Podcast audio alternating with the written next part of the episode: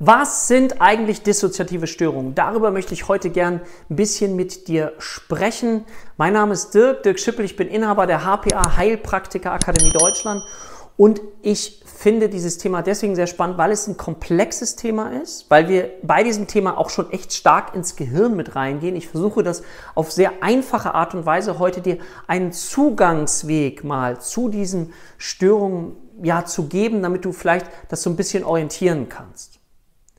Lass uns doch mal gemeinsam überlegen. Ich mache jetzt, würde gerne mit dir ein bisschen mentales Aufwärmtraining machen, Synapsentraining. Ähm, was fällt dir bei diesem Begriff ein? Nimm dir gerne einen Zettel, so mache ich das mit meinen Schülern auch, einen Zettel, wo du mal aufschreibst, dissoziative Störung. Was fällt mir alles dazu ein? Manche kennen auch doch diesen Begriff der Konversionsstörung. Ah, Konversionsstörung, dissoziative Störung, ist das eigentlich das Gleiche? Ist das was anderes? Dissoziative Störung, dissoziieren. Aha, Dissoziation, wo passiert das? Dissoziieren und assoziieren. Aha, okay. Ja? Und jetzt weiß ich, dass manche gibt, ja, mir fällt nichts ein. Ja, ja, ja, abwarten. Gib dir Zeit und Raum. Warum?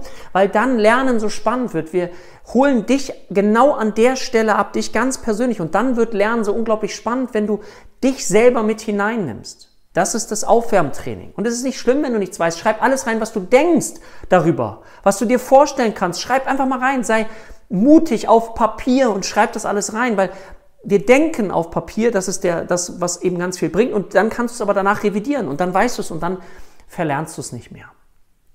Also, dissoziative Störung. Erstmal ist das so eine Art Oberbegriff. Und jetzt lass uns mal gucken, wenn wir ein Grundmuster suchen, woran können wir uns orientieren? Das ist immer das, was ich gerne mag, eine Struktur zu schaffen. Heißt, okay, dissoziative Störungen kommen im ICD-10 vor. Also IC11 auch, aber wir sind jetzt mal kurz beim ICD-10.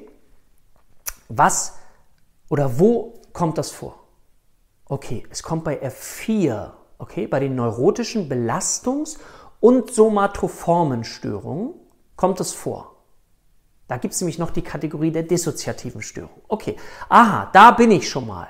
Okay, das ist in dieser Kategorie. Okay, jetzt was ist das? Das ist ein Oberbegriff. Ne? Das ist ein Oberbegriff ähm, für das teilweise oder auch vollständige Auseinanderfallen von psychischen Funktionen, die normalerweise zusammenhängen. Hä? Also nochmal, das ist sozusagen Dissoziation bezeichnet teilweise oder vollständiges Auseinanderfallen von psychischen Funktionen, die normalerweise zusammenhängen. Da geht es nämlich, um dir ein Beispiel zu geben, um beispielsweise Gedächtnis. Also das heißt, es ist möglich, wenn wir jetzt Dissoziation auch als, als Abspaltung nehmen und als einen Schutzmechanismus des Gehirns, dass du dir vorstellen kannst, wenn die Dinge zu überfluten, zu traumatisch empfunden werden, dass bestimmte Gehirnareale, ich mache es mal ganz einfach, oder Gedächtnisareale ähm, zurückgefahren werden, so dass ich mich an bestimmte Dinge möglicherweise nicht mehr erinnern kann, weil das zu heftig für mich wäre. Und dann gibt es eben diesen Begriff der dissoziativen Amnesie. Und dann gibt es eben verschiedene Begriffe, wie sich das äußern kann, dass ich zum Beispiel mich nicht mehr an das Ereignis selber erinnern kann. Stell dir eine Vergewaltigung vor, ein traumatisches Erlebnis. Ich kann mich nicht mehr an die Inhalte erinnern, die vor dem Ereignis waren. Da gibst du diese Begriffe Anteriograd und Retrograd. Oder ich kann mich nicht mehr an Dinge erinnern, die nach dem Erlebnis stattgefunden haben. Oder ich kann mich generell an nichts mehr erinnern. Ja? Also du siehst, das ist ein ganz, ganz komplexes psychologisches Phänomen. Und du kannst dir vorstellen, dass es Reaktionen sind auf unerträgliche Erlebnisse, wo die Erinnerungen bis hin zur, äh, zum Erinnerungsverlust eben ausgelöscht werden. Ausgelöscht finde ich ist immer so ein bisschen ein falscher Begriff, weil es ist einfach nur sozusagen betäubt, vielleicht kann man sich das so vorstellen. Und das kann sogar so weit gehen, so komme ich gleich nochmal, dass ich gar nicht mehr weiß, wer ich selber bin. Wow, also da gibt es etwas im Gehirn, was sich so davor schaltet, was uns dann irgendwie beschützen möchte. Das ist natürlich ein erheblicher Leidensdruck, den die Menschen spüren. Aber wir dürfen uns immer vorstellen, dass was ist jetzt der größere Leidensdruck? Die dissoziative Störung oder das Ereignis selber? Und dann gibt es eben diesen Begriff, vielleicht hast du, Verdrängung ist jetzt mal ein Beispiel und Verdrängung ist nicht immer was Schlechtes. Es wird immer so schlecht gemacht, aber manchmal kann Verdrängung aber auch hilfreich sein, weil wenn es uns bewusst werden würde, dann könnte uns das in so tiefe Panik stürzen, dass eben bestimmte psychische Funktionen noch stärker beeinträchtigt wären. Wir das gar nicht aushalten würden. Ja? Und wenn wir jetzt mal den Begriff von, von Normalität mit reinnehmen, also wir normalen Menschen haben ein Gefühl von Ich, von Integration. Ich gehe, ich sitze, ich stelle mich hin. Ich habe so eine Einheit von Gedanken, Handlungen und auch Gefühlen. Und bei dissoziativen Störungen, da zerbricht dieses Gefühl, ja, das ist, es gibt kein stabiles Bild mehr von Identität, von, von auch Gedächtnis. Und deswegen ist so Dissoziation eben so dieser Trennung und dieser Zerfall. Und es gibt so ein Phänomen, wo das auch, wo es eher positiv empfunden wird, wo das auch so passiert. Vielleicht kennst du es in so in Meditation. Da geht auch so dieses Ich-Gefühl weiter verloren. Und da muss man eben aufpassen, für wen ist es gut und für wen ist es eben nicht hilfreich, auch Meditation in einer Therapie zu empfehlen. Da dürfen wir wieder auf. Das heißt, es ist per se nicht immer alles gut für jeden. Das ist das Schöne, finde ich auch, warum es sinnvoll ist, das vernünftig zu lernen. Okay? Dissoziative Störung, also diese Abspaltung, so, im Zusammenhang mit einem traumatischen Erlebnis. Und ich gehe davon aus, dass du möglicherweise, das ist so dieser Begriff, den viele damit verbinden, eine multiple Persönlichkeitsstörung, diesen Begriff schon mal gehört hast. Das ist sozusagen, wenn du dir diese Phänomene anguckst, der dissoziativen Störung. Ich habe jetzt zum Beispiel die dissoziative Amnesie schon mal genannt. Das Vergessen. Ne, du erinnerst dich, das Ereignis selber, vor dem Ereignis, nach dem Ereignis oder alles, dissoziative Amnesie. Es gibt diese sogenannte multiple Persönlichkeitsstörung oder auch dissoziative Identitätsstörung, wo sich mein Bewusstsein aufspaltet in viele kleine Teilpersönlichkeiten mit einem unterschiedlichen Alter. Ich bin auf der einen Seite sechs Jahre alt, auf der anderen Seite erwachsen, damit ich das überhaupt aushalten kann. Ja, und dann spricht auch manchmal vielleicht nur der sechsjährige Kleine zu dir und spricht zu dir und dann wechselt wieder die Persönlichkeit. Ja, dazu gibt es eigene Videos, kannst du dir mal anschauen. Früher wurde das sehr stark ähm, verurteilt oder wurde gesagt, ist das wirklich nicht eine Simulation, die da entsteht? Ähm, simuliert da nicht ein Patient? Da gibt es ganz viel Forschung mittlerweile aber auch zu, dass es eben soweit anerkannt ist, aber nicht überall. Und diese Dissoziationen, vielleicht nochmal allgemein, gibt es einerseits als Störungskategorie mit den Phänomenen wie dissoziative Amnesie, wie zum Beispiel die multiple Persönlichkeitsstörung und noch mit anderen Phänomenen. Auf eine komme ich gleich auf jeden Fall noch zu sprechen. Und dann gibt es aber auch dieses Phänomen der Dissoziation, des Dissoziierens bei anderen Störungsbildern. Wie zum Beispiel bei einer Borderline-Persönlichkeitsstörung kann es auch zu diesen dissoziativen oder dissoziierten Phänomenen kommen. Oder auch bei posttraumatischen Belastungsstörungen, also bei Trauma generell, die, das, der Begriff der Derealisation, Depersonalisation, wo ich das Gefühl habe, meine Umwelt ist nicht mehr richtig da, ich fühle mich unwirklich, mein Körper fühlt sich ähm, unwirklich an. All das können eben Phänomene sein, die so mit diesem Begriff dissoziieren einhergehen.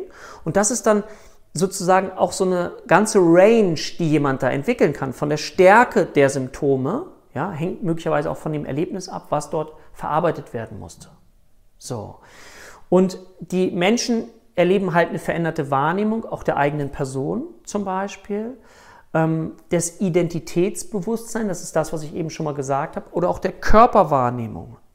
Ja, es gibt zum Beispiel eine dissoziative Lähmung. Bedeutet, jemand wird neurologisch untersucht, es ist kein neurologischer Defekt zu erkennen und trotzdem empfindet jemand so etwas wie Lähmung. Also nicht empfindet, er hat diese Lähmungserscheinung, er hat Blindheitserscheinung. Und da will ich vielleicht für diejenigen, für die Spezies unter euch, möchte ich kurz den Begriff nochmal einführen, weil es den gab, dissoziative Störungen und Konversionsstörungen. Das ist doch das Gleiche.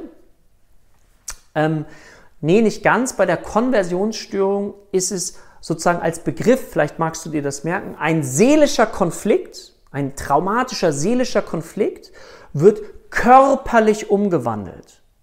Also wenn wir jetzt zum Beispiel davon sprechen, eine, eine dissoziative Lähmung, dann würden wir sagen, das wäre eine Konversionsstörung.